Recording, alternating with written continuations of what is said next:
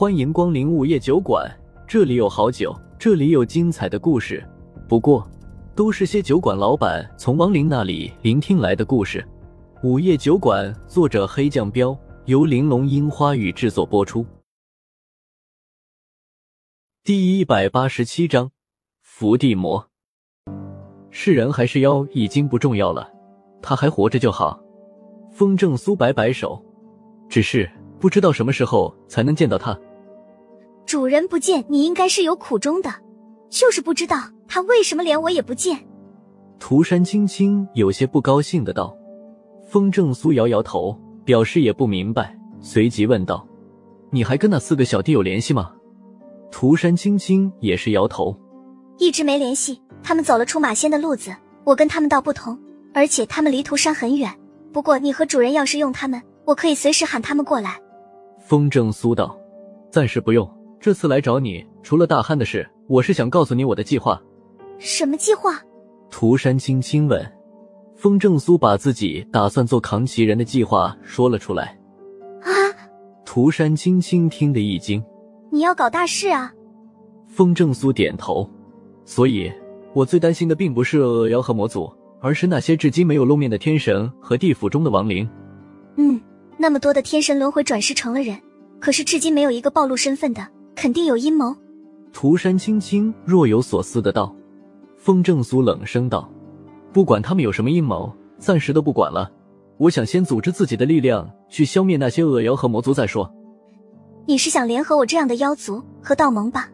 涂山青青听懂了风正苏的意思，风正苏表情凝重的道：“嗯，其中有不少麻烦，所以大汉是关键的人。”还有多少时间？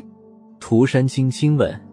风正苏深吸了一口气道：“最多五年吧，五年内。”一定要让大憨成长起来。好，我亲自去调教那憨货，等到时机成熟，就让他和娇娇成亲。涂山青青想了想道：“风正苏郑重的道，拜托你了。”用不着你拜托，你知道的，你的事我肯定会无条件的去做。不过我也有条件。涂山轻轻撇了下嘴，眼珠子一转，又说道：“风正苏神色复杂的道。”我知道你的心思，知道就好。反正等你找到主人以后，你要是不让我达成心愿，我就死给你看。涂山轻轻道。风正苏苦笑笑，好。那你还能在涂山待多久？涂山轻轻满意的笑笑，又问道。风正苏眼神一凝，帮你解决了这次的危机，我就得走了。危机？涂山青青一愣，疑惑的问：什么危机？我怎么不知道？风正苏道：“伏地魔应该马上就要来了。”伏地魔？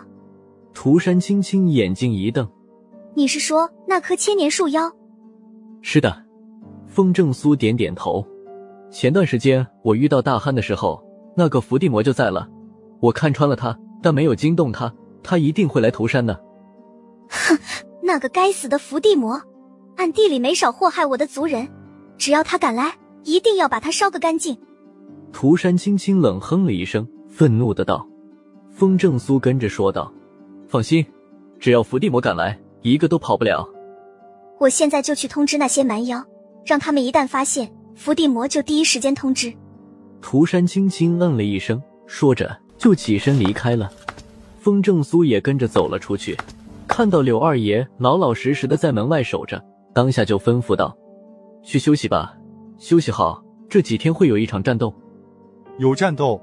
柳二爷一愣，随即欣喜的道：“少爷要干谁？我早就想好好打一架了。”伏地魔。风正苏没瞒着他，告诉了他那只千年树妖的事。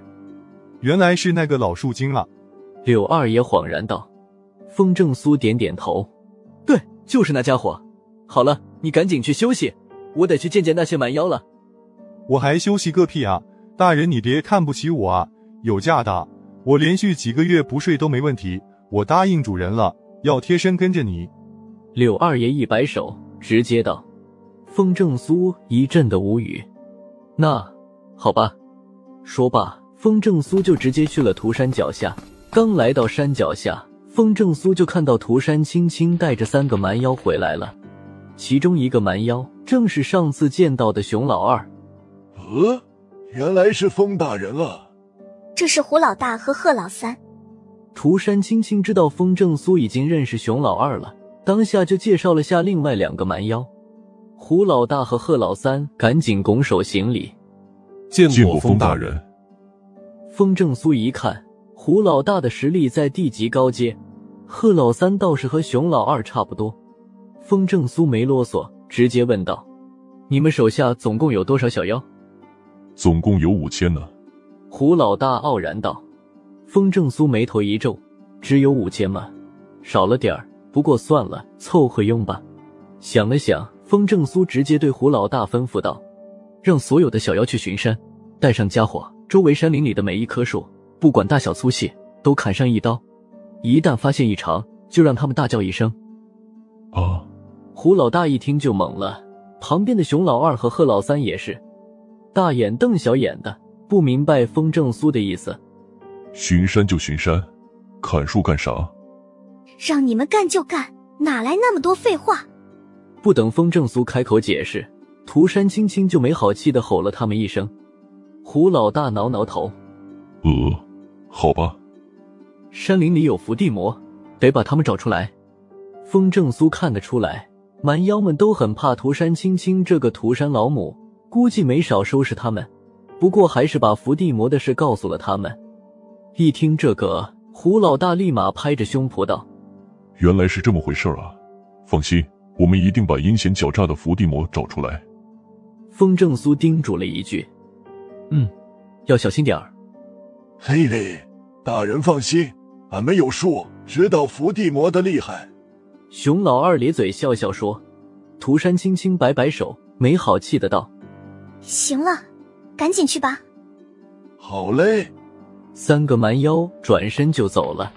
等三个蛮妖走了以后，风正苏犹豫了下，又对涂山轻轻道：“大憨在哪里？我能去看看他吗？”“他是你的徒弟，我还能拦着你啊？他和娇娇在后山，你自己去吧。”涂山青青白了他一眼。风正苏干笑笑，就带着柳二爷去了后山。后山有一片很平的草地，草地上。有一个刚刚搭起来的茅草屋，不过茅草屋并不显眼，显眼的是一座用石头垒起来的坟墓。坟墓的碑上刻着风正苏的名字，那是涂山青青在五十年前给他立的衣冠冢。看到坟墓，风正苏一阵的感慨，没去管坟墓。风正苏直接冲着茅草屋喊了一声：“大憨，师傅，你怎么来了？”下一刻。张大憨就从茅草屋里跑了出来，风正苏直接没好气的道：“你不修炼，躲在屋里干什么？”“我在修炼啊！”张大憨连忙道。风正苏皱了皱眉：“你在屋子里怎么修炼？”“哦。”张大憨愕然了一下，急忙指着茅草屋解释：“师傅，你看看就知道了。”风正苏狐疑走进了茅草屋，结果进去看到屋里的情形。不由得惊呆了。又到了酒馆打烊时间，下期的故事更精彩，欢迎再次光临本酒馆听故事。